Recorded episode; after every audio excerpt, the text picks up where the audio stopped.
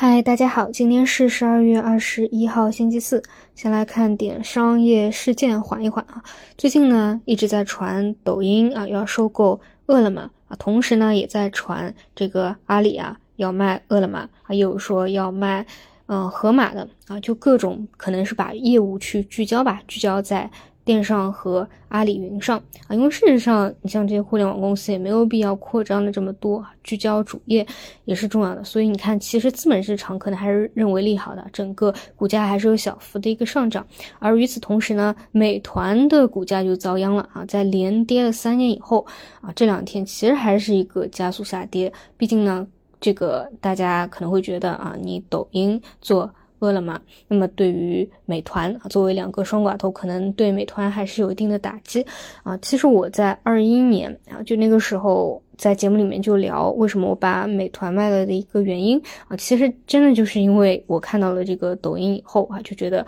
危险。因为这个抖音太强大了，你但凡去做一个外卖，你但凡去做一个本地服务，那不是要对美团的一个地位和格局产生很大的一个影响吗？啊，但其实这个还是从微观的角度来说的啊，本身其实就是整个互联网见顶了啊，谁能想到跌那么多，跌那么深啊，跌那么久呢？当时你肯定是想不到，现在这个美团的股价啊是还在这个位置继续创新低啊和。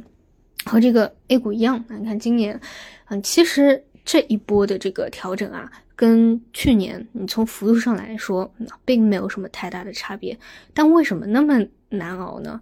因为它跌的时间太阴跌的时间太久了。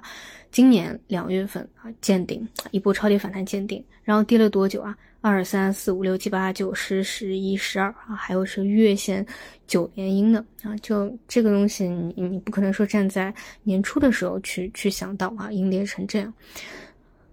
那么再说回这个美团呢，但美团呢，它还是有护城河的。比如说我查了一下啊，这个我们现在全国的嗯外卖骑手可能是一千三百万左右啊，那美团呢有几百万啊，像饿了么很多的骑手和美团应该还是。共用的，那么像这个抖音啊，它能不能够管理好这么多的外卖啊，外卖员啊，也比较难说啊。这个这个是一点啊。其次呢，就是还是看它的一个市值和估值。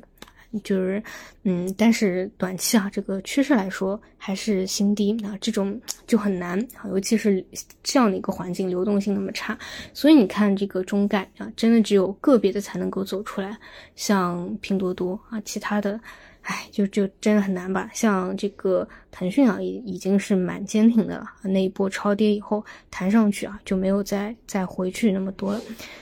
好的，那么讲完了这个啊，再来讲讲现在的市场啊。昨天给大家讲了啊，其实呢，现在的这个二次探底啊，您去看权重或者啊沪指啊，会觉得就是说已经完成了，但是其实呢，真的还差一点，因为你去看万德权益指数，其实距离十月份的那个低点啊，你。从昨天的收盘价来算的话，其实呢，差不多还有百分之零点五的一个位置啊，所以你，呃，这是为什么呢？就是我十一月份一直聊，我觉得可能有点风险啊，就是那些位置还非常高的小盘和微盘股。那么你看到这几天，像五百、一千、两千啊，也开始。